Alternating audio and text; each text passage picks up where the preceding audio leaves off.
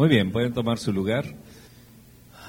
Usted se puede imaginar cómo sería el mundo si no existiera la familia.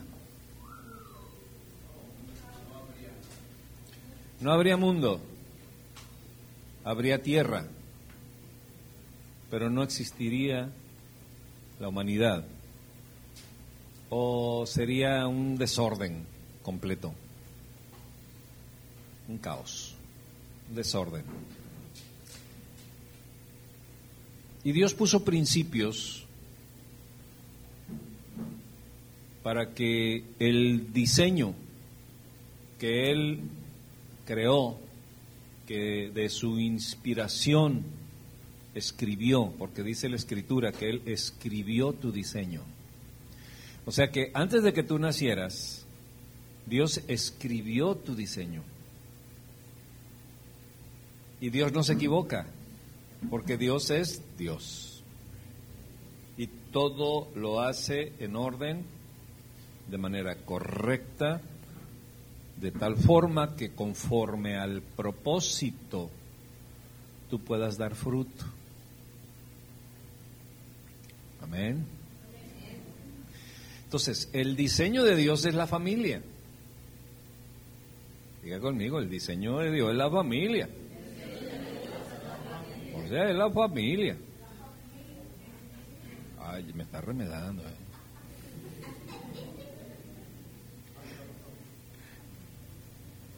Ponga ahí autoridad, por favor, Carlitos.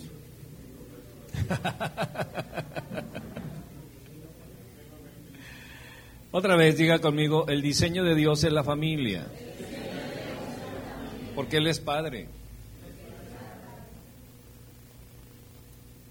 Él es Padre. Y Él diseñó una familia para que eternamente tuviese una familia con la cual disfrutar todo lo que Él tiene y todo lo que Él es. O sea, son palabras mayores lo que te estoy diciendo. Y quien no quiera, quien no quiera entrar en el diseño de la familia, tiene una pérdida muy grande.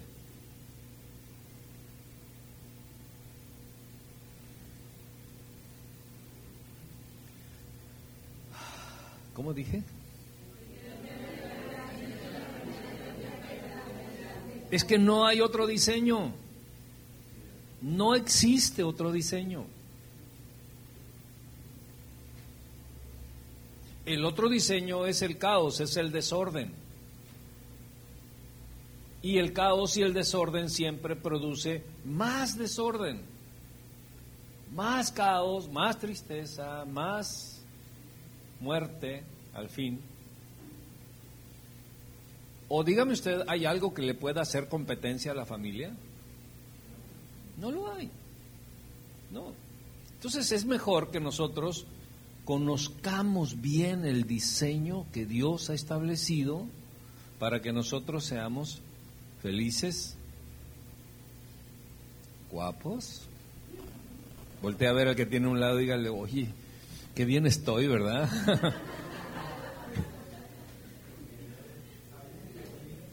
millonarios. Voltea a ver al que está a un lado y dígale. No, no, no. No, no. como que. O sea, el diseño de Dios es un diseño tan bonito, tan hermoso,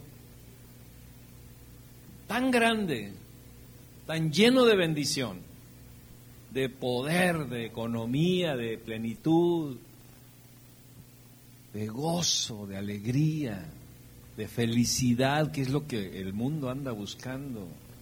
Estoy haciendo un escrito para después hacer algunas promociones por medio de YouTube. Y en ese escrito yo digo, ustedes tienen las primicias. Yo digo, el mundo anda buscando siempre la felicidad y si la anda buscando es porque no la tiene.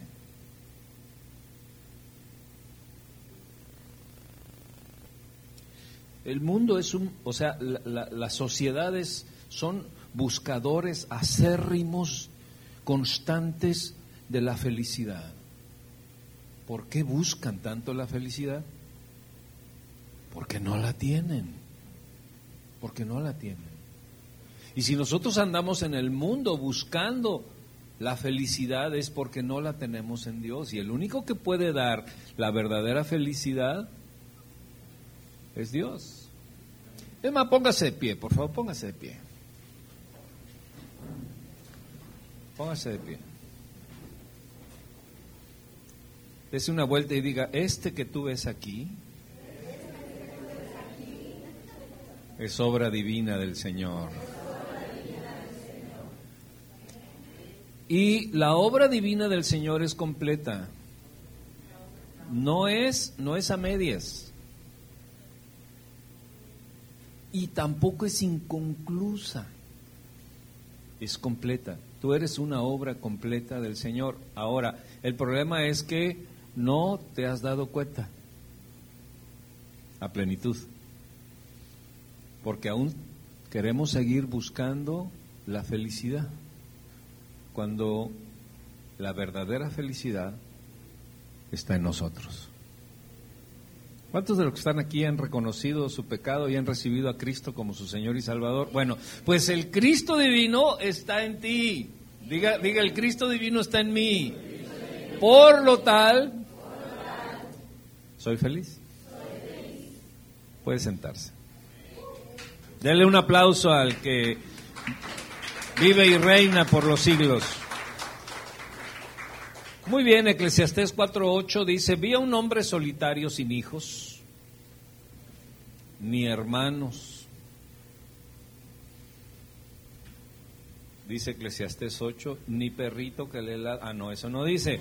Pero ni hermanos y que nunca dejaba de afanarse. 4.8. Eclesiastés 4.8. Nunca dejaba de afanarse, o sea, siempre estaba trabaje trabaje trabaje trabaje. Ahora, déjame decirte una cosa, el afán no solamente consiste en estar trabaje trabaje trabaje, porque hay quienes no trabajan, pero están afanados. O sea, el afán es un espíritu. Y ese es un espíritu de insatisfacción. A ver, ¿el afán qué es? De insatisfacción. O sea, nunca está satisfecho. Nunca. Gane poco, gane mucho, gane medio, gane... nunca está satisfecho, nunca tiene plenitud. ese es el afán, aunque no trabaje o aunque no se afane en el sentido literal como nosotros lo conocemos, de que tanto, tanto, tanto, tanto, tanto está trabajando. No, sino que hay un espíritu que lo domina, es un espíritu de nunca estar satisfecho. Y así está el mundo. Por eso dice la escritura que la gente correrá de aquí para allá y tendrá prisa, dice el profeta Daniel, y la ciencia se desbordaría, se incrementaría, y es lo que estamos viviendo hoy en día. Y fue profetizado como 800 años antes de Cristo para estos días señalar lo que está sucediendo en estos días. Diga conmigo, estoy viviendo una fecha histórica. El cumplimiento profético de casi hace tres mil años. Lo estoy viviendo hoy. Qué tremendo. Entonces el mundo está vuelta y vuelta y vuelta y corre de aquí para allá y más allá y todo y llegas al semáforo y si no te dejan pasar pitas dos veces, ¿verdad? Nomás dos. ¿Verdad que nomás dos? bueno, si acaso tres, pero no pasas de ahí. Pero cinco no. Entonces, el mundo tiene prisa, está acelerado, tantito en la fila del, del, de, la, de ahí del Soriana para pagar, si se tardan tantito, ¿cómo está la gente? Está desesperada. ¿Eh? ¿Qué pasa ahí en la caja o qué? Ya, señora, ¿por qué lleva tanto en el carro? ¿Qué se va a llevar toda la tienda? ¿Qué? Yo nada más traigo dos cosas. Y usted, o sea, enojada la gente. Está enojada la gente. Está desesperada. ¿Está qué cosa? Afanada. Están afanados.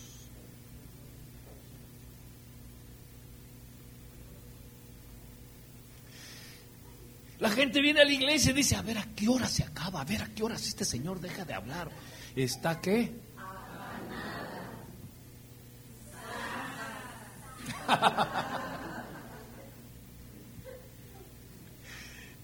Cuando la gente está afanada, tiene prisa. Para todo tiene prisa.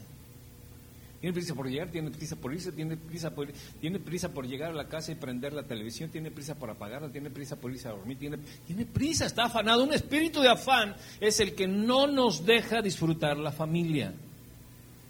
Y cuando estamos fuera del contexto familiar, todas las cosas que nosotros recibimos no son de la familia, son del mundo.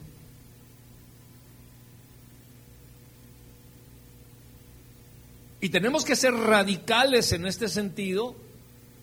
Y eso es lo que no le gusta al mundo, que los que tenemos la fe en el Señor Jesucristo seamos radicales. Y el mundo nos dice, ay, eres bien religioso, eres un exagerado, eres un esto y lo otro. No, lo que pasa es que si yo no he entendido la función, la funcionabilidad de la familia que Dios ha diseñado, entonces mi vida no está guiada ni inspirada por Dios y por su diseño, sino por el desastre del mundo.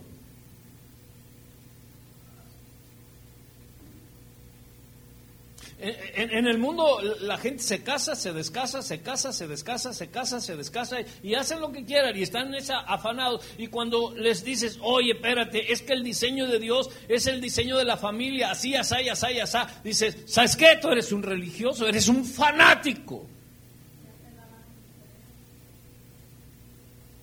Ya te lavaron el coco. ¿Hay alguna objeción? Porque no conocemos el diseño de Dios. Ahora, yo no estoy hablando de que nos equivoquemos o que tengamos errores, de que seamos eh, perfectos, perfectos. Y... No, somos perfectibles. Es mejor ir de menos a más ir creciendo, irse dando cuenta de que ya me equivoqué en esto, ya me equivoqué en aquello, ya, ya, no vuelvo a pasar por allí, ya no, ya Dios me habló, ya, y que vayamos en un crecimiento glorioso de tal manera que yo me dé cuenta de que tengo hermanos, de que tengo hermanas, de que tengo padres, y de que en la familia de Dios y en esta casa hay un padre que representa la paternidad eterna de Dios. Pero muchas veces ni en las congregaciones podemos entender el principio de la paternidad, porque es tanta la influencia de afuera, es tanta la influencia de afuera. ¿Cómo le voy a decir padre o papá al pastor si es un hombre igual que yo? No venimos de una religión donde Siempre que nos dirigíamos al, dirigente le decíamos, Padre, hello, y nadie chistaba, nadie decía nada. ¿Hay un zumbido? No es. Sí es aquí. Y, y, y este, y entonces ahora que tenemos el diseño perfecto de Dios, nos toma un celo impresionante en ese sentido y no lo podemos aceptar de manera directa. Y dice, jamás le parecía demasiadas sus riquezas, ¿para quién trabajo tanto y me abstengo de las cosas buenas? Se preguntó. También esto es absurdo y una penosa tarea. Esa versión dice, estaba un hombre solo y sin sucesor, que no tiene hijos ni hermanos, pero nunca cesa de trabajar, ni sus ojos se sacian de sus riquezas, ni se pregunta para quién trabajo yo y, y defraudo mi alma del bien. también esto es vanidad y duro trabajo. Entonces, yo a lo que me quiero apegar en este sentido, mis hermanos, ya hace ocho días hablamos mucho respecto a este, a este principio, pero solamente quiero repetir para llegar al punto número dos, lo que dijimos en Génesis 17, del 3 al 7, para que tengamos con toda claridad el principio de la paternidad. Dice, al oír que Dios le hablaba, Abraham cayó rostro en tierra y Dios continuó. Este es el pacto que establezco contigo, que es un pacto. Un Tú serás, dice, el padre de una multitud de naciones. ¿Cuál es la palabra que utiliza? Padre. Tú serás padre de una multitud de naciones. No le dijo a Abraham, tú serás madre de multitud de naciones. ¿Cómo le dijo? Padre. Porque el principio divino es un principio de la paternidad. Diga conmigo, paternidad. No se oyó. El mundo tiene cierto celo de esa palabra por la experiencia que probablemente hemos tenido con los papás terrenales. O constantemente escuchamos, no, que ya la abandonó, que ya se fue, la dejó con 18 hijos y se portó así, se portó así, que no, que es un borracho, que es un adúltero, que es un no sé qué, que es un misógino. Y, y tenemos una, una gama de cosas que vemos que suceden en el mundo y que han erosionado y han quebrantado la figura paterna. Y entonces tenemos un concepto del Padre muy lastimado. Que cuando hablamos de paternidad, hacemos una mueca en la cara y decimos, oh, si usted supiera lo que yo he vivido, si usted supiera lo que a mí me han hecho. Y sabes una cosa, que si no entendemos el principio de la familia, pero sí nos hicieron, y reservamos ese recelo en nuestro interior, ¿sabes qué van a recibir nuestros hijos? Lo mismo. Y se convierte en una cadena generacional de problemas. Y es por eso que muchas veces dicen, no, las enfermedades son generacionales. Y yo te puedo asegurar, sí, son generacionales. Pero no en el sentido biológico, sino en el sentido moral y espiritual. Porque todo lo que nuestra boca habla es por lo que nosotros tenemos en el interior y cuando nuestra boca habla genera un lenguaje.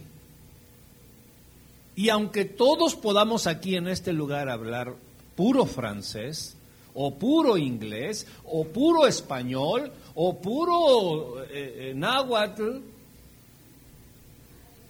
o colombiano. Que podamos tener diferente lenguaje, idioma, perdón, pero el corazón tiene un lenguaje que es tu lenguaje. Porque no es lo mismo un idioma que un lenguaje, aunque literalmente puedan ser lo mismo.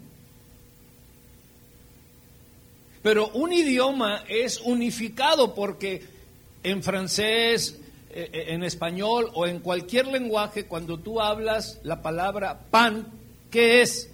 Es pan. Pero cuando yo tengo un lenguaje propio, cuando yo me refiero al pan, no estoy hablando del partido político, yo puedo tener un lenguaje, un significado diferente al referirme a algo de, porque es de acuerdo a mi experiencia, a mi concepto. Y entonces yo estoy generando un lenguaje muy propio, muy mío. Ese es el lenguaje del corazón. quiero ser así bien, bien, armar este mensaje con, con, con manzanitas y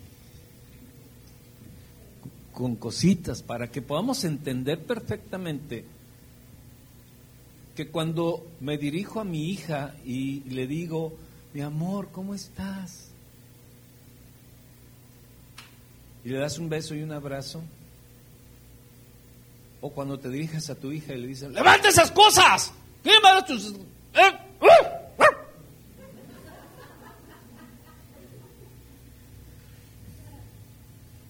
Aunque estás hablando en español, pero es diferente lenguaje. Entonces, hay un diferente lenguaje para interpretar o tratar de interpretar el principio de la familia de Dios.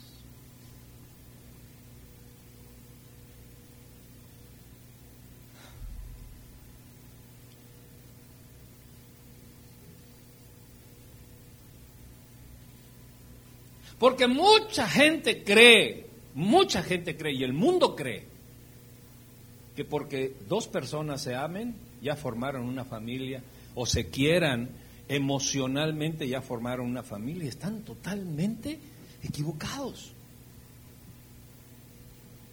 Y esto es lo que sucede, por ejemplo, en, el homosexualismo y en el lesbianismo. Ay, es que, es que yo le amo, es que yo... Y piensan que pueden formar una familia, pero no es, no es el diseño de Dios. Entonces, no es que nosotros tengamos una reticencia contra esta filosofía. Simple y sencillamente no es, diga conmigo, no es el diseño de Dios.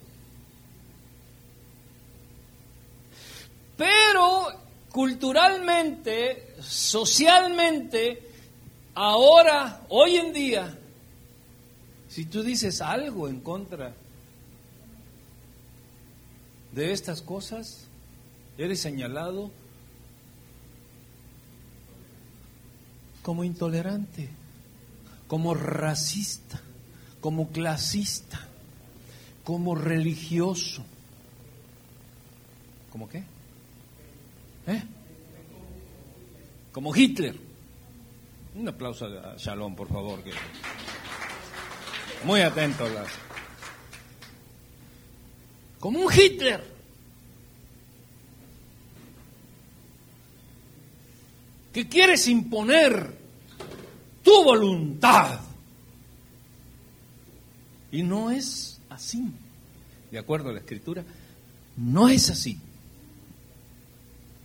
Sino que, miren, hace rato, por ejemplo, estaba aquí al frente el psicólogo Carlos y estaba hablando de un principio financiero establecido en la palabra. Estaba hablando del diezmo. Y él estaba diciendo que es un principio económico financiero que Dios estableció. Si tú entras en ese principio, tienes la garantía de la promesa de Dios. Si tú dices, bueno, es que yo la verdad eh, quisiera, pero allá me dijeron que no, que eso era del Antiguo Testamento, entonces ya te saliste de un principio no de una temporada. ¿Quedó claro?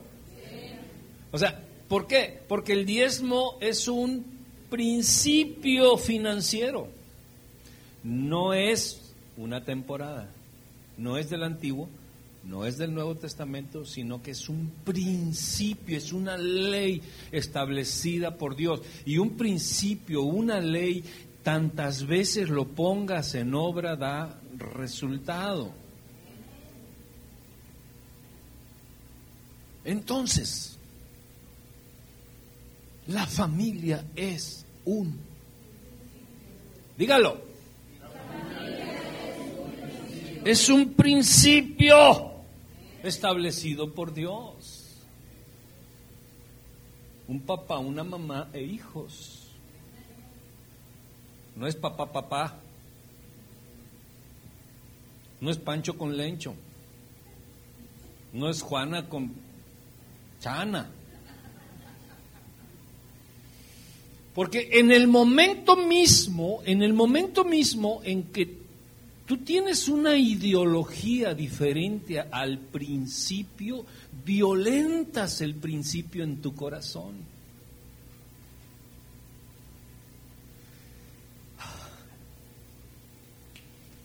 Esto es tan importante, o sea, el principio de la familia es tan importante, tan importante, que es el más atacado por el mundo y el diablo.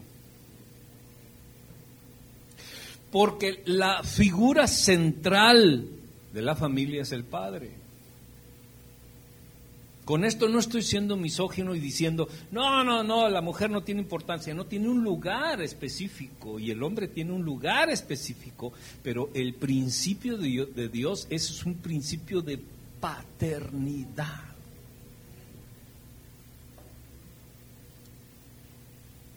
Varones.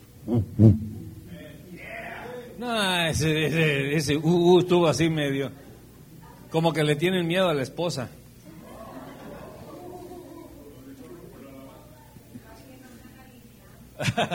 A ver, varones.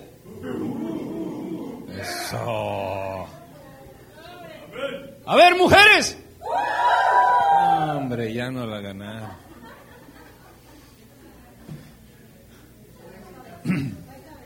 Hay que aprender más.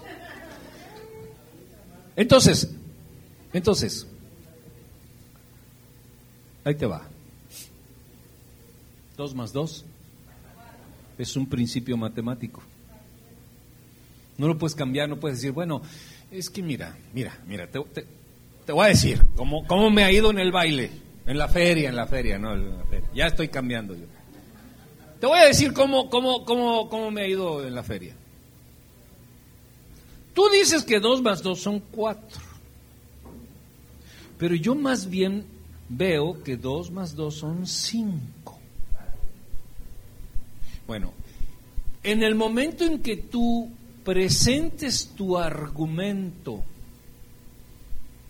te estás saliendo del principio. En el momento en que tú presentes tu argumento,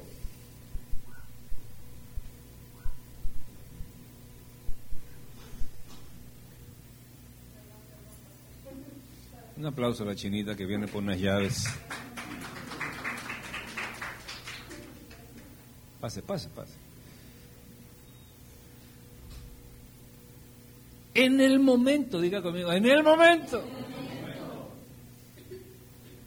en que cualquier persona, cualquier persona presente un argumento contra un principio, violentó el principio.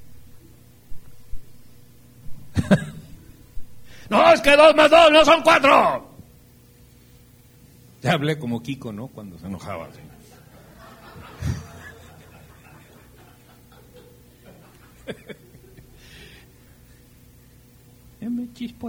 Este, entonces, en el momento en que alguien presente un argumento contra el principio de la familia, está violentando el principio establecido por Dios de la familia.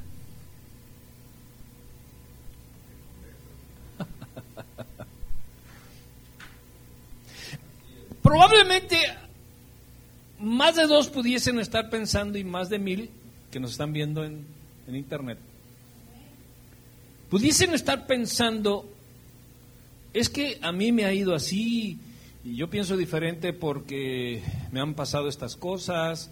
Eh, bueno, allí se activa la comprensión, la misericordia,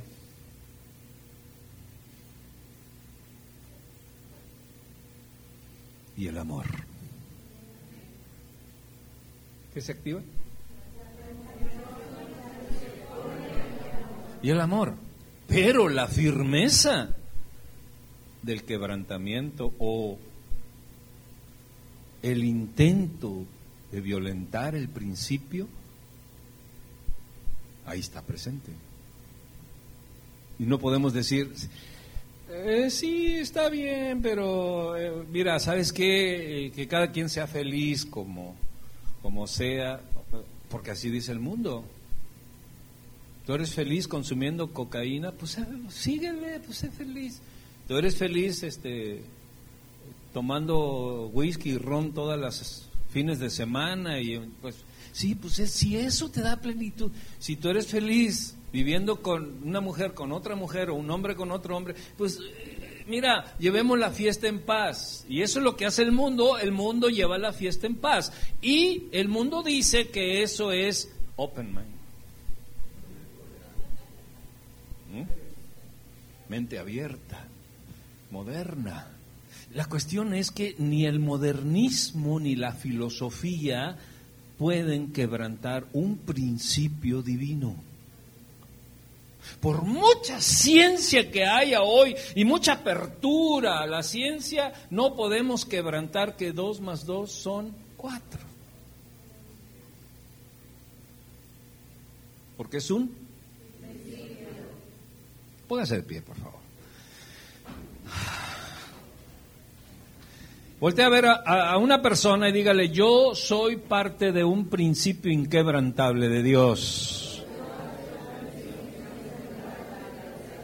Y el día en que yo empiece a violentar ese principio, dame un coscorrón.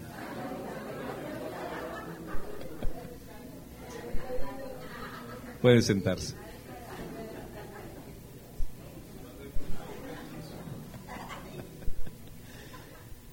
Y luego dice,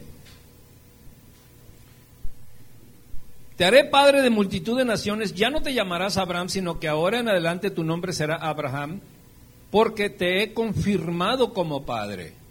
Todos los varones levanten su mano y digan, fui confirmado como padre. A ver otra vez. Ahora levanten la mano las damas. Fui confirmada como madre. Una sola vez para las mujeres, porque si no se nos empoderan. Ya estamos, ya estamos, dice. Ahora para bajarlas. ¿Verdad? Porque te he confirmado como padre de una multitud de naciones, dice, multitud de naciones. Te haré tan fecundo, o sea, tan fértil, que de ti saldrán reyes y naciones. Estableceré mi pacto contigo y con tu descendencia como pacto para cuánto tiempo? Para siempre. Ese pacto es por medio de un principio de paternidad que Dios estableció y que nadie puede quebrantar sin vivir las consecuencias.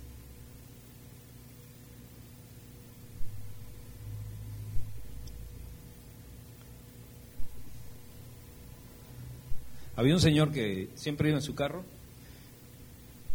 y se pasaba los altos. Llegaba y, estaba el alto, se lo pasaba. Y luego una vez subió a un, a un amigo. Y, el amigo pensó que se iba, y dice, alto, alto, alto, no, se lo pasó. Y el otro bien espantado. Dice, ¿por qué te pasa el alto? No, pues es que...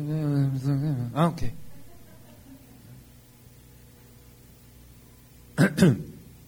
y una vez iban bien recio y, está verde, está el, semáforo en verde, se amarra, se frena.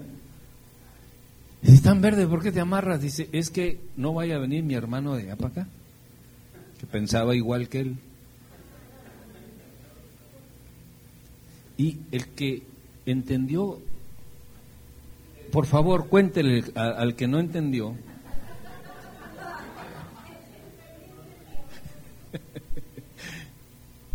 El mundo reacciona de acuerdo a la filosofía del mundo. Pero yo te pregunto una cosa, ¿tú eres del mundo? Así, ese, ese no categórico que acabas de decir ahorita te define que no eres del mundo. Y si no eres del mundo, tu filosofía no debe de ser la del mundo, sino los principios que Dios ha establecido. Porque no eres del mundo. Y si no eres del mundo, ¿de quién eres? Entonces perteneces a la familia de Dios. Y entonces debes de defender tu convicción del principio de la familia.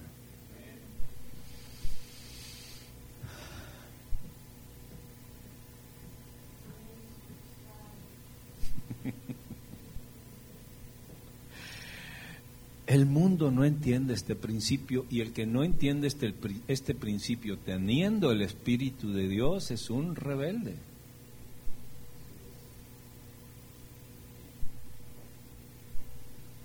Pastor, esas palabras no me gustan. Este, usted es medio, quién sabe cómo. Dice esas cosas y a mí se me hace que me la está echando a mí. A mí se me hace que estaba, alguien vino y le dijo algo de mí y por eso usted está hablando de mí. No, estoy hablando de un principio. De un principio. ¿Sabes? Un principio de la ley de tránsito es, dime, que no te pasen los altos,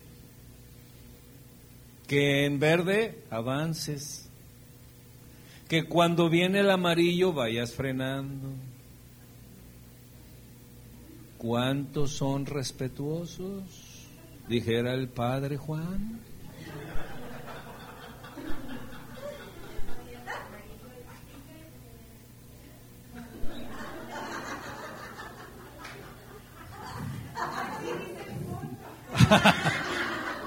así dice el texto, dice, así dice el texto. Ahora se pasó el alto y el tránsito está en el mero semáforo, en la mera esquina, y se pasó el alto y el tránsito dice, no hay problema, así estamos nosotros en el mundo, pásale, no hay ningún problema. Somos tolerantes y somos de open mind.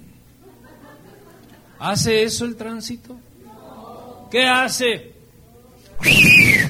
¡Párese ahí! Oríllese a la orilla. Ay, José, me salió. Oríllese a la orilla. Ahí va.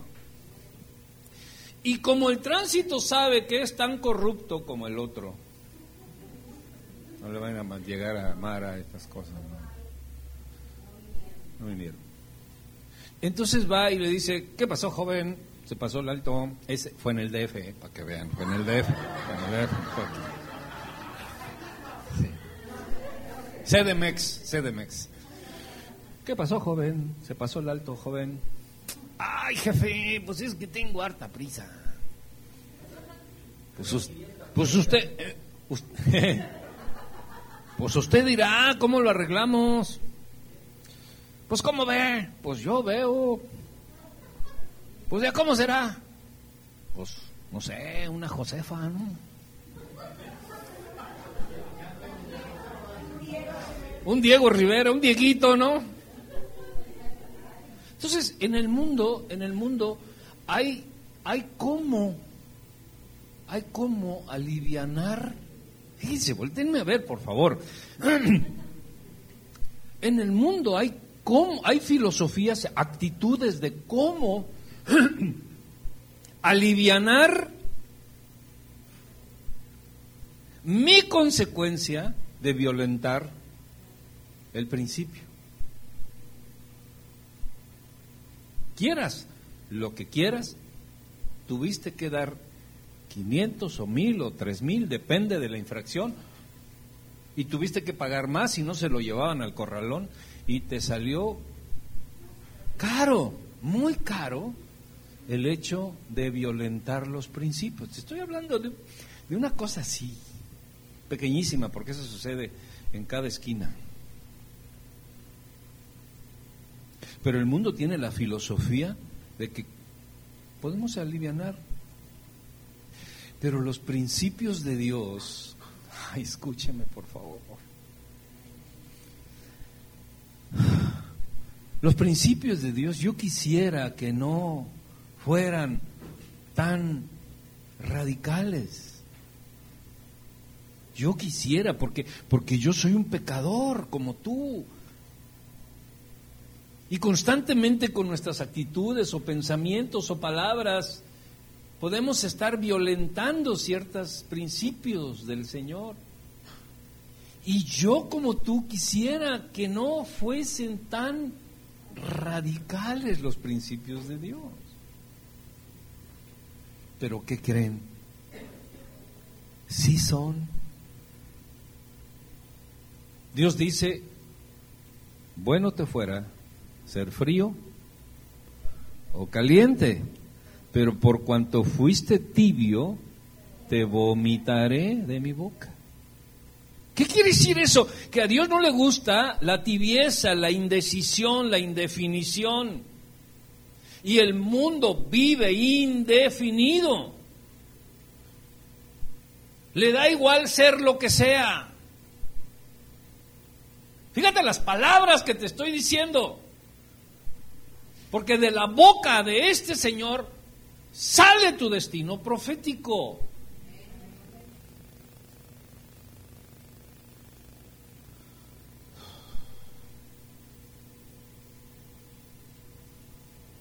¿Qué fue lo que dije antes que esto último? ¿Ya se te olvidó?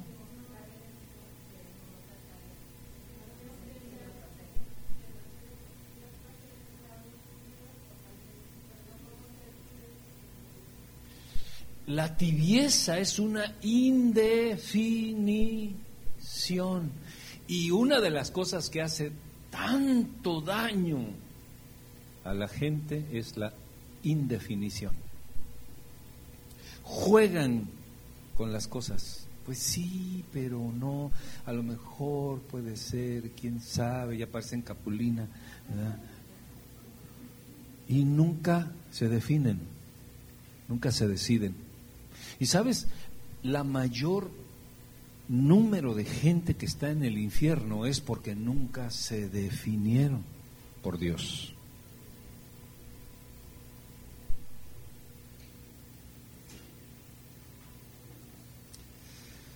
Yo no quisiera estar dando este tipo de mensajes. No quisiera, yo quisiera ir a abrazarlos a todos y decirles, ay, mis pollitos, dejen abrir las alas, cobijarlos, y, o como dice el mundo, no pasa nada, no pasa nada síguele, sigue tu camino, sigue así como vas, no hay problema. Ya cuando estés en la cárcel, ah, ya te llevamos una torta. Pues sí te la van a llevar los dos primeros días. Ahora, estoy siendo alegórico en el sentido de nuestro estatus espiritual. Porque si nosotros no pertenecemos a la familia y no conocemos y no respetamos los principios de la familia, vamos a adoptarlos del mundo. Porque Dios dijo, o eres negro o eres blanco, no hay en medio. Por eso te vomito, porque no hay un concepto de en medio, no existe. En mí no existe. Pero el mundo insiste en que no seamos definidos y que no respetemos los principios establecidos por Dios. Y el mundo los conceptualiza como religión.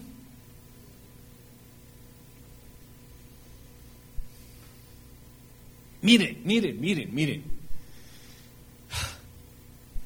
Yo sé y repito, yo sé y repito que somos pecadores.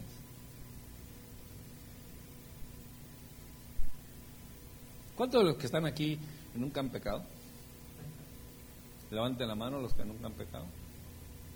¿No? Entonces, todos somos pecadores. Y todos la hemos regado. Algunos la hemos regado más que otros. Yo he hecho unas regazones, pero tremendas. He tirado el café, la leche, el arroz, los frijoles, las tortillas, o sea, unas regazones impresionantes. Pero he aprendido de esas regazones para no volver a caminar ese camino. Porque ya me di cuenta de sus consecuencias. Y ya me di cuenta de lo, del tiempo perdido, de la economía perdida. Ya me di cuenta de las consecuencias por violentar los principios.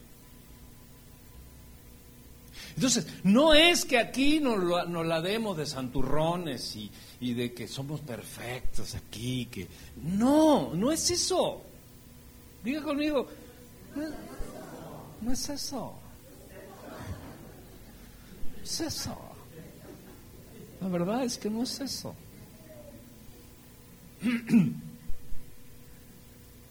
Pero sí es conocer uno de los principios fundamentales de mi existencia, de tu existencia, como lo es la familia. Y siempre queremos estar brincándonos las trancas y saliéndonos del principio de la familia. Eh, jefe, ya estás viejo. Mira, mira, jefe, yo te voy a enseñar. Porque tú ya estás viejo. ¿eh? Y lo moderno, lo nuevo, lo de hoy, diga conmigo, lo de hoy es esto, viejo. Y tú ya, la verdad es que ya chocheas. Mira, tú no entiendes. Es más, a ver, te voy a decir, te voy a hacer una pregunta, viejo. ¿Qué es una? ¿Una qué? Una. Pues sí, sí es. Y, piensan darnos cátedra de los formatos electrónicos y de las comunicaciones y de las imágenes y creen que con eso pueden tener respuesta plena al quebrantamiento o a violentar un principio que es inamovible. Y esto es lo que muchas veces nos desespera a nosotros los pecadores. Y yo soy el primero de los pecadores. Pero eso nos, nos, molesta de que los principios de Dios sean inamovibles, erosionables. No se erosionan, no se disminuyen de valor, no se quitan Nadie puede quitar un principio de Dios. Jesucristo es el único que pudo legislar la ley de Dios. Él fue el único que dijo, habéis oído que en la antigüedad era ojo por ojo, diente por diente. Pues ahora yo digo que es amarás a tu prójimo, aún a tus enemigos. O sea, Él es el único que pudo legislar la palabra de Dios, porque Él es Dios. Pero nadie más nosotros tú y yo no podemos legislar la palabra y acomodar la palabra a como yo quiera, a como yo me sienta, a, mi plenitud, a mi satisfacción, a, mis tendencias, a mis emociones. ¿Cómo puedo yo? Me excedí, ¿verdad? Diga, ¿cómo puedo yo? Dígalo. ¿Cómo puedo yo? atreverme.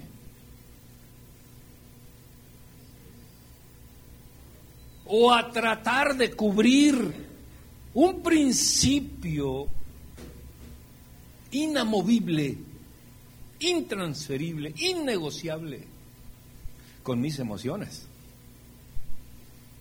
con mis inclinaciones.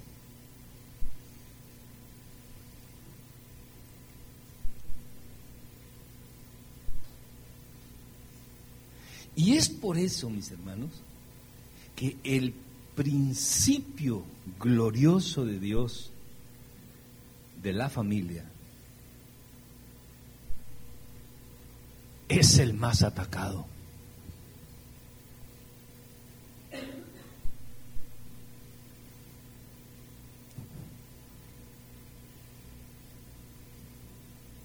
Es el más golpeado. Hay sociedades que solamente están esperando que los hijos cumplan 18 años para echarlos para afuera. Órale, ya, vámonos, vámonos, váyase de aquí, ya. Hágase hombrecito, hágase mujercita.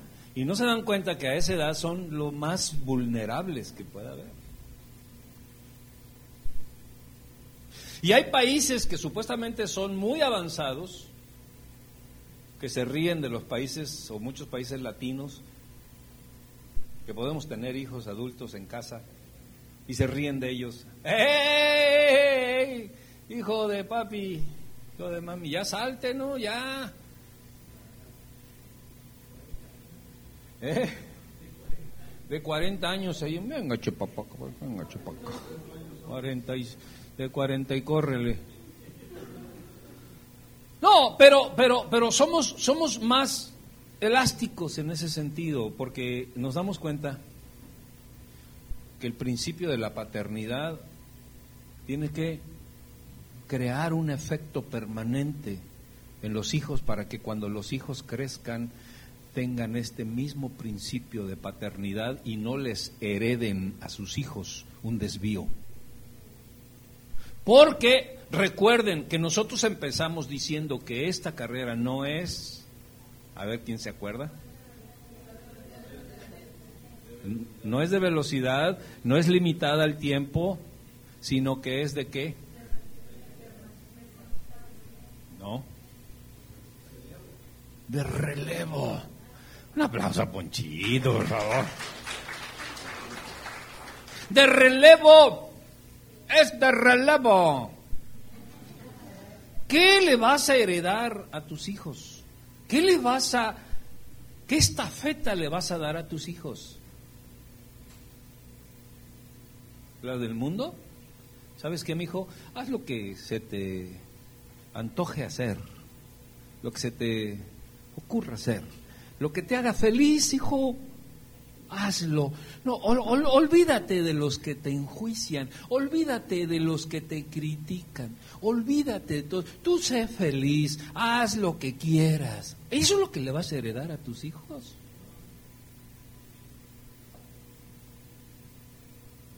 Sino, mi hijo, mi hija, quiero que vengas.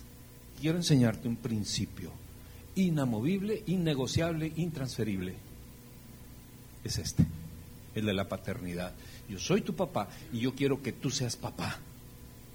Porque mi herencia mejor no es dejarte millones de pesos o dólares. Si puedes, déjalos que bien y dile que le pase tantito al pastor.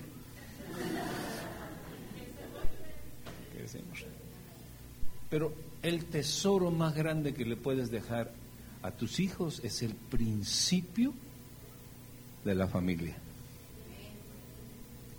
porque si no lo haces, el mundo está esperando para devorarlos.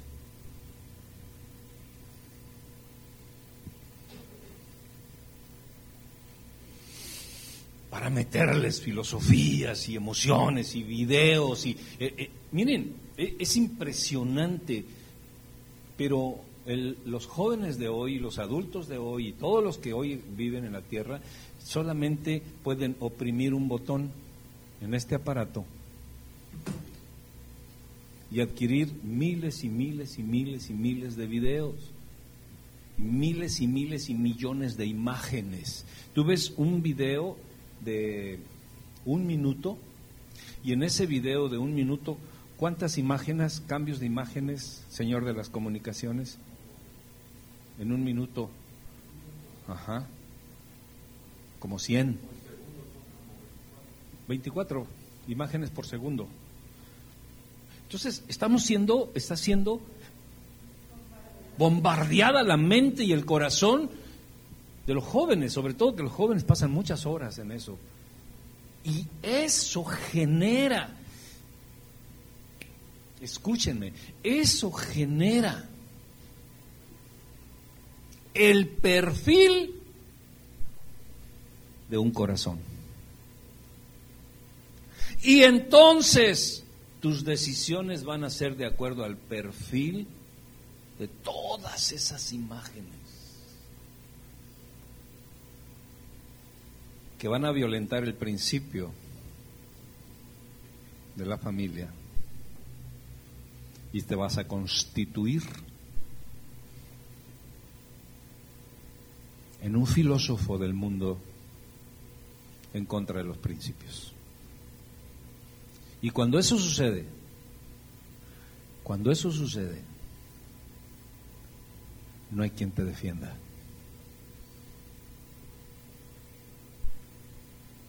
Porque Dios no puede defender a quien no está en sus principios. Sí puede tener misericordia. Y sí puedes tener abundancia de gracia, porque dice la Escritura que, que, donde abunda el pecado, sobreabunda la gracia, y Dios te ve con gracia, y Dios te ve con misericordia. La palabra misericordia viene de la palabra miseria. O sea, Dios puede ver tu miseria con compasión. Y la palabra compasión es la unión de dos palabras que quiere decir sufrir con. O sea, Dios puede sufrir contigo y Dios puede mirarte, mirar tu miseria, pero no te puede defender. O sea, te estoy diciendo algo sumamente importante, importante, por favor, es algo importante. Algunos pueden decir, bueno, pues es que con que tenga yo la misericordia de Dios y todo, que estoy servido. Está bien, no hay problema. Dice la Escritura que la misericordia de Dios no tiene límite y que su misericordia es para siempre, dice la Escritura. Pero Dios tiene misericordia también del mundo que está perdido y no se arrepienten.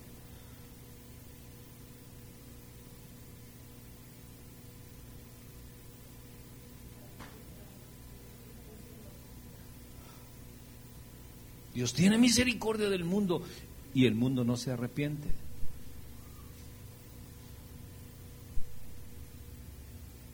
Dios puede llenar de gracia los lugares donde abunda el pecado y la gente no se arrepiente.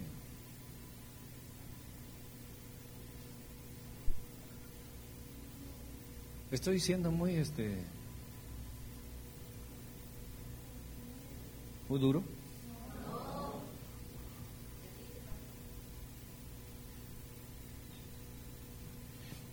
No se arrepienten.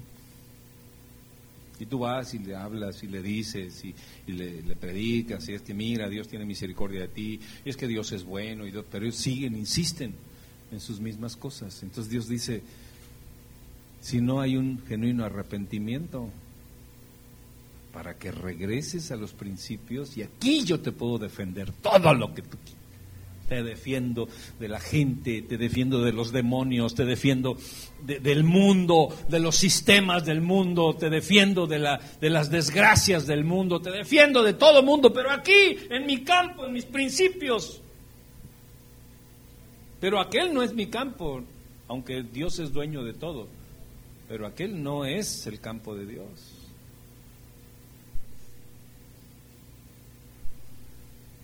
Y es por eso que mucha gente se sale de los principios y tarda y le da vuelta al mundo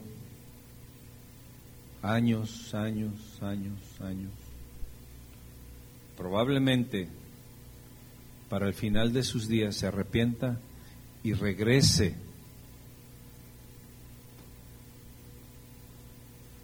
a los principios del Señor, pero Muchos mueren en la vuelta. Muchos mueren en la vuelta.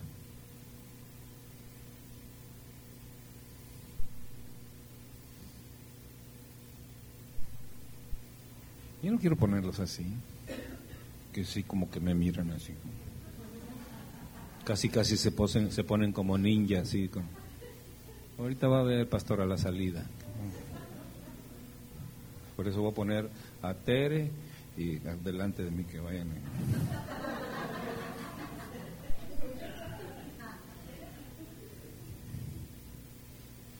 Entonces, tenemos que, para defender el principio de la familia, tenemos que ser familia.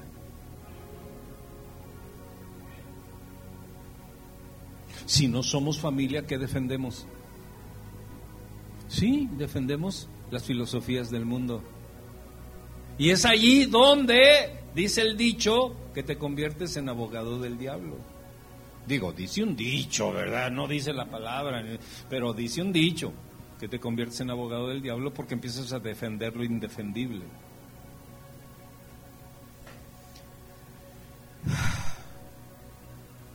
Que yo, la verdad es que mira, a mí me pasa que, que yo creo que, y entonces yo siento y yo pienso que, o sea, todas esas cosas son abogacías, intercesiones, argumentos que no son de acuerdo a los principios de la familia. Es que yo tengo mente galopante. Y eso es un argumento. Porque muchas veces con la brillantez de las ideas y de las filosofías del mundo, porque hay grandes filósofos del mundo, pero violentan los principios de la palabra. Y muchas veces con, brillantez y con filosofía del mundo nos atrevemos a retar los principios de la palabra. Y si fuésemos un poco sensatos, nos daríamos cuenta de que es una guerra infructuosa que nunca vamos a ganar.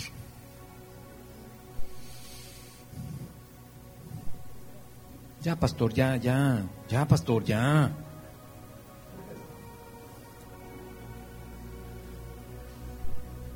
Allá, diga, por favor. Allá. Dígalo.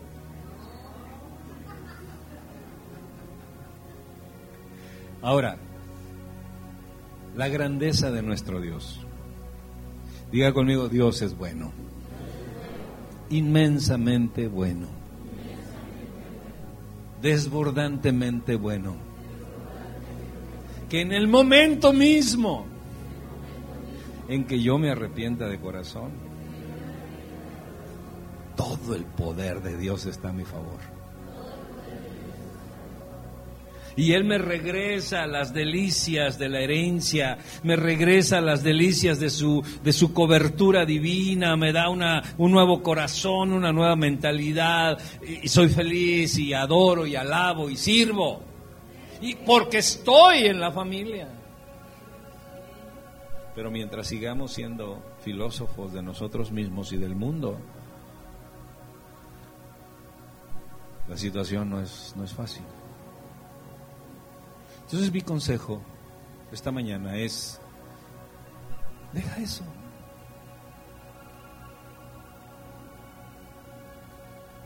De todo corazón entra la familia de Dios. De todo corazón. Porque allá hay vándalos que hablan a tu oído.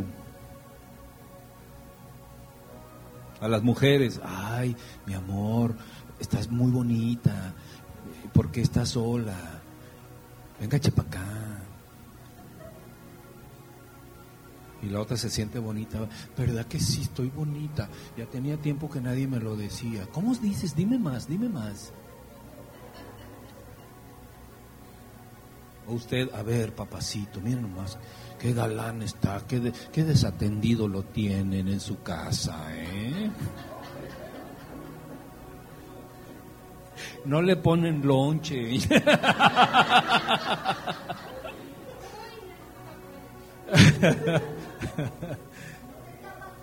ya se está pasando.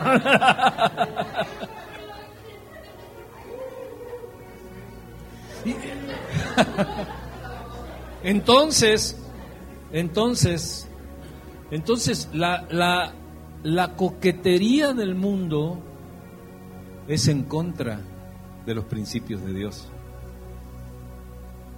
Y lo que nosotros necesitamos es ser radicales como Dios lo es.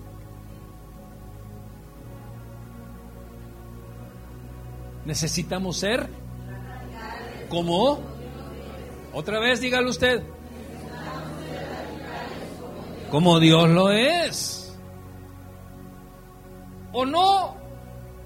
Nuestro estandarte alcanzar es la estatura del varón perfecto que es Cristo Jesús.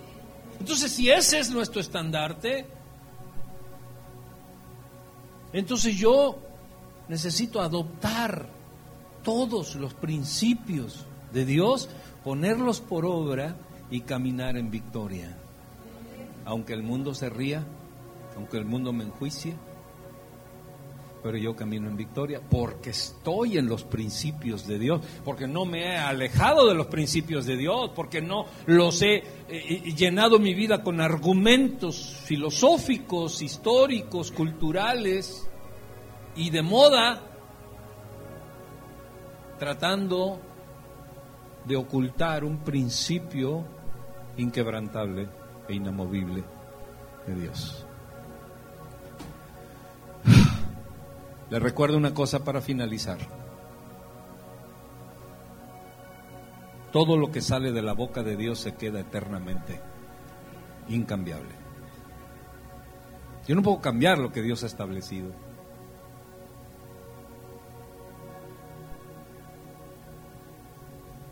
Dios estableció en su palabra y dijo, honra a tu padre y a tu madre y tendrás larga vida. Yo no lo puedo cambiar. Yo no puedo cambiar eso. Pero la gente muchas veces muere joven. ¿Por qué? Porque no honra a sus padres. Pero yo no puedo cambiar eso. Yo lo que les puedo instar es que honren a sus padres. Visítenlos, vayan con ellos. Si son ancianitos, llévenle comida, estén con ellos, honrenlos y Dios les dará larga vida y salud. Yo no puedo cambiar eso. Dios lo estableció. Entonces tampoco puedo cambiar los principios de la familia. Es el principio de la paternidad. Todo hogar donde no hay padre sufre ausencia.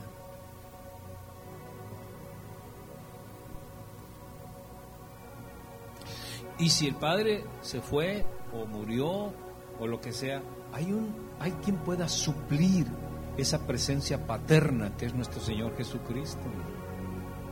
Lo suple con todo poder y toda gracia. Póngase de pie, por favor.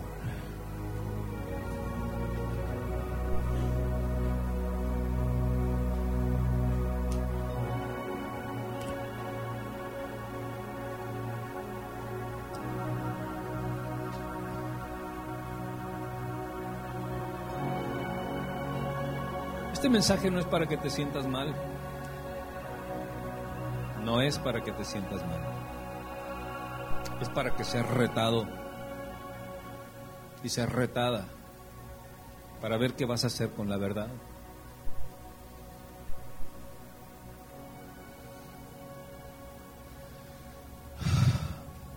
Porque el reto más grande que puede tener un ser humano, volteame a ver, Gary, el reto más grande que pueda tener un ser humano es cuando en su mano le ponen la verdad y qué va a hacer con la verdad que le pusieron en la mano. ¿La va a tirar? Le quemó, ¡ay, me quemó! La tiro, me daña. Eso es lo que hiciste, la desechaste. ¿Qué vas a hacer con la verdad que Dios acaba de poner en tu mano? Ese es el reto más grande que podemos tener los seres humanos. ¿Qué vas a hacer con la verdad? ¿Qué vas a hacer? ¿La vas a abrazar? ¿Vas a decir, Dios, perdóname, Dios, dame más, Señor, de esto? Lastima mis, mis sentimientos o, es contrario, Señor, a mi mentalidad, a mi filosofía, a mi cultura, a mi tradición, Señor. Pero si es un principio inamovible que tú has establecido, yo no lo puedo cambiar, Señor. Y si este principio al ponerlo por obra trae bendición, yo quiero ese, esa bendición. Por encima de mis emociones, por encima de mis deseos, por encima de mis conveniencias, por encima de mi rebeldía, por encima de todo eso, Señor. Yo lo que aprecio y amo es que hoy has puesto tu verdad en mi mano y en mi corazón.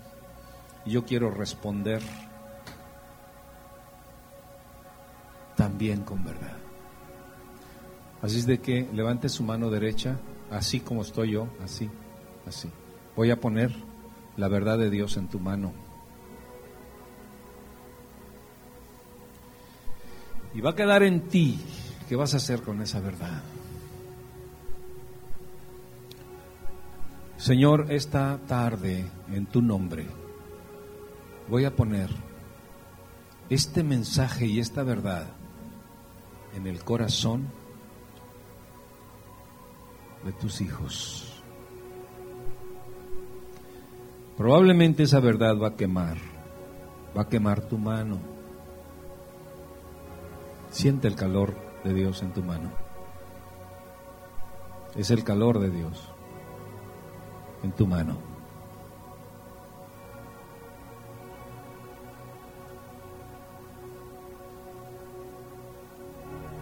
Ahí está.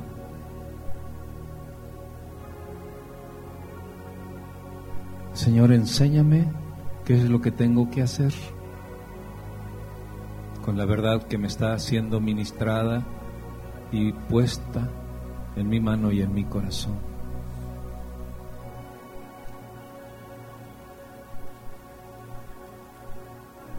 ¿Qué voy a hacer, Señor? Voy a seguir con mis filosofías y mis pensamientos.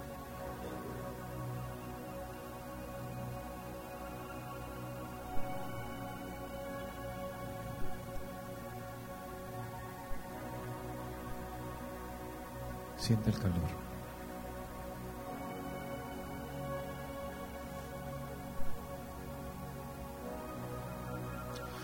O me voy a convertir, Señor, en un guerrero de la verdad. Voy a defender la verdad, Señor, con todo mi corazón. Voy a defender mi hogar, voy a defender mi familia, voy a defender, Señor, estos principios, Dios, que, que no cambian, que no van a cambiar, Señor. Pero los voy a defender en mi vida y en mi corazón. ¿Por qué? Porque he entendido que este principio es un principio de delegar, de heredar, de pasar la estafeta a mis hijos, a mis hijas, a mis nietos, a mis generaciones. No quiero, Señor, que este principio se trunque en mi corazón y que yo prefiera las filosofías del mundo las andancias del mundo, Señor, y mi vida sea quebrantada fuera de la casa familiar. Por eso, Señor,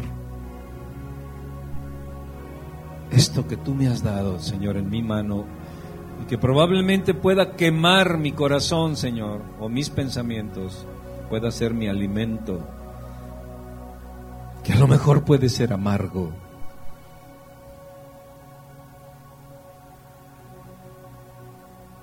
Porque así dice tu palabra, Señor, que la verdad es como ajenjo, amargo al paladar,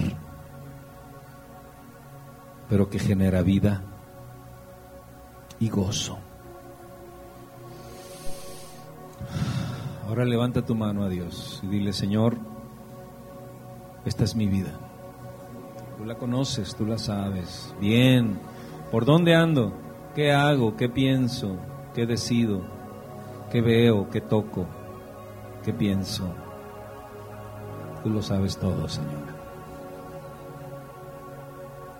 Ten misericordia de mí, Señor. Ten misericordia de mí. Quiero, Señor, estar siempre en tus principios Siempre, siempre, siempre quiero estar en tus principios, Dios. No permitas que nada me saque, Señor, de tus principios, Dios. Que no pueda ser engañado por el diablo, por el demonio. Porque tu palabra dice, mirad que nadie os engañe. Porque vendrán de aquí, de allá y más allá. Diciendo, yo soy la solución, pero a nadie le creáis Que en esta tarde, Señor, tu amor, tu gracia, tu poder, Señor, inquebrantable, inamovible, expresado a través de los principios, Señor, pueda catapultar mi vida, Señor, a un nivel espiritual glorioso, poderoso, Señor, sabio, prudente, en una hombría gloriosa y en una feminidad gloriosa en el caso de las mujeres. En una paternidad que nos da cobertura y que nos hace caminar en seguridad, en paz, en gozo, porque tú tienes las respuestas claras, contundentes, poderosas para mi vida. Tú las tienes, Señor. Todas. Todo lo que yo necesito, Señor. Tú lo tienes. Está en tu mano y por eso levanto mi mano en esta mañana. Para que tú suplas el hueco o el vacío que pudiese haber en mi corazón, Señor.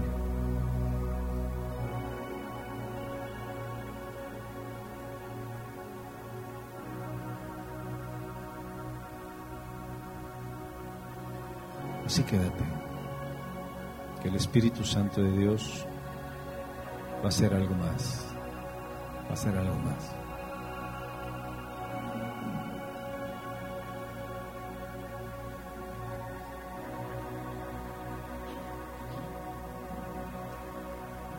Dios va a hacer algo más. Yo conozco lo que estás pensando, lo que sientes.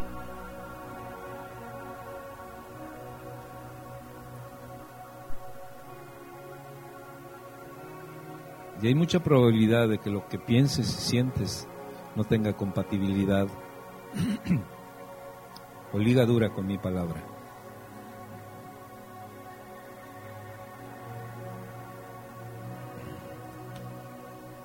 Probablemente las conclusiones que tú sacas son conclusiones que no no tienen compatibilidad con mis principios.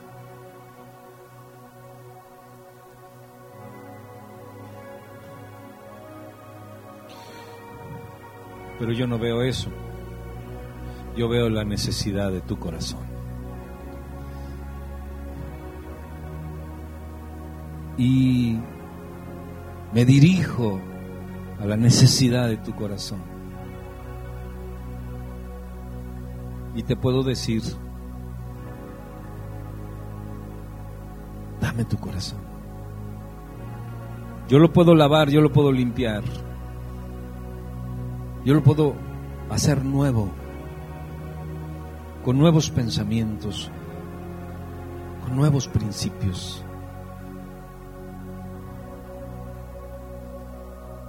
Para que tú brilles y puedas expresar el propósito por el cual te creé, por el cual te hice, y para que podamos disfrutar de una eternidad juntos porque quiero verte en mis brazos y no fuera de ellos. Pero eres tú el que tiene que tomar decisiones. Eres tú la que tiene que tomar decisiones.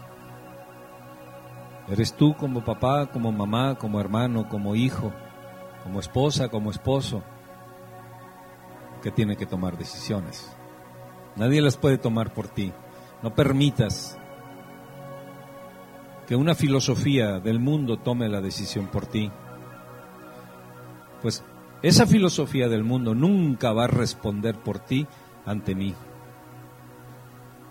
Lo único que puede responder por ti ante mí son mis principios y quien los pone por obra. Porque entonces tienes un abogado que es Cristo Jesús. Siempre está intercediendo en aquellos que permanecen. Ahora levanta tus dos manos, las dos.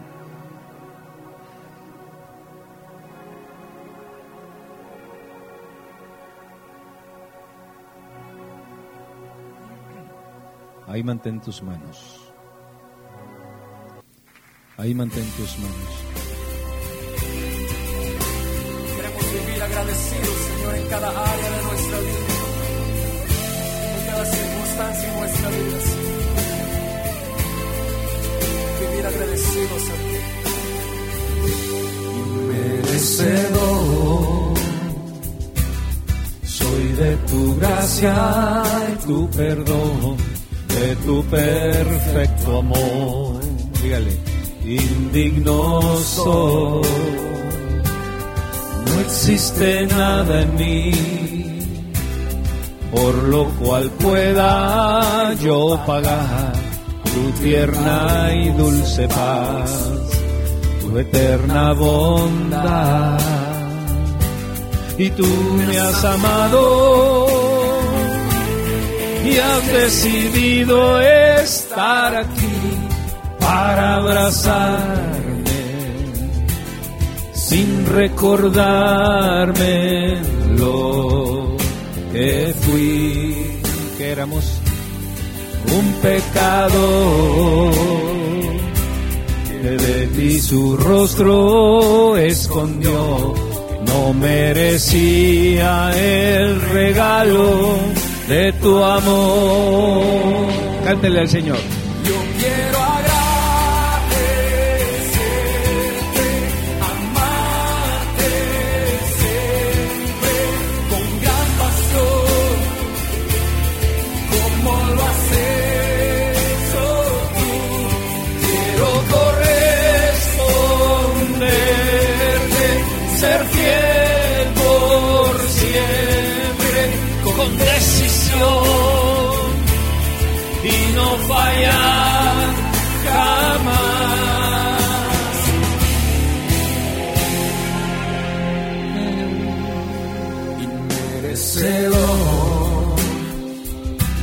Levante sus manos a Dios.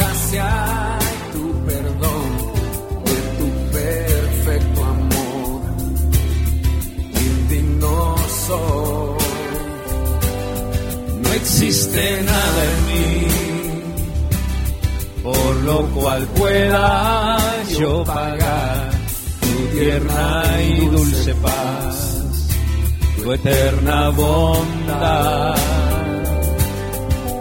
Me has amado, dígale con todo su corazón, Y has decidido estar aquí para abrazarme sin recordarme lo que fui. Un pecado que de ti su rostro merecía el regalo de tu amor, mi Dios. Yo quiero agradecer, Agradecele al Señor. con gran pasión. con gran pasión, como lo has hecho tú. Quiero corresponder siempre. con decisión y no fallar jamás. No fallar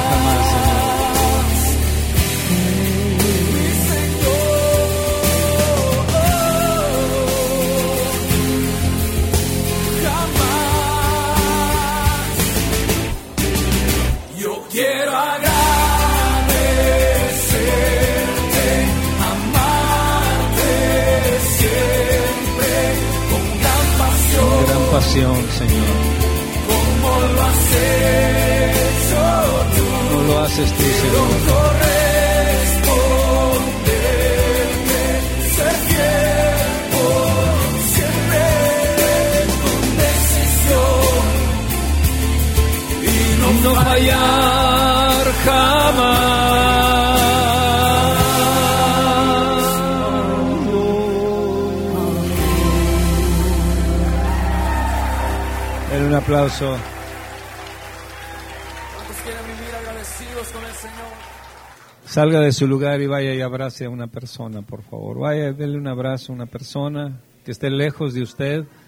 Vaya y dígale que Dios es bueno, que Dios es bueno, que Dios le ama. Gloria a Cristo.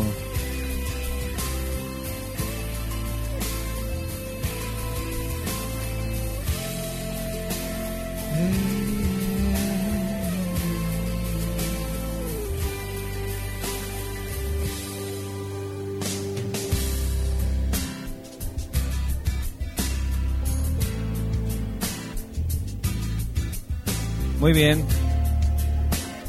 Vuelvan a su lugar para despedirnos.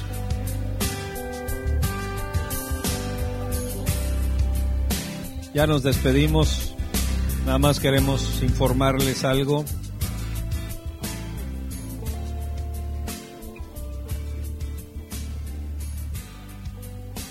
Somos